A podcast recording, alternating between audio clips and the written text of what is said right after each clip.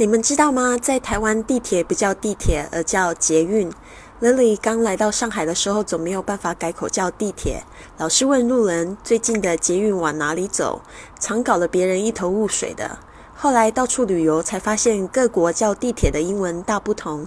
例如，美国纽约叫 Subway，S U B W A Y，Subway；英国伦敦叫 Tube，或者是 Underground。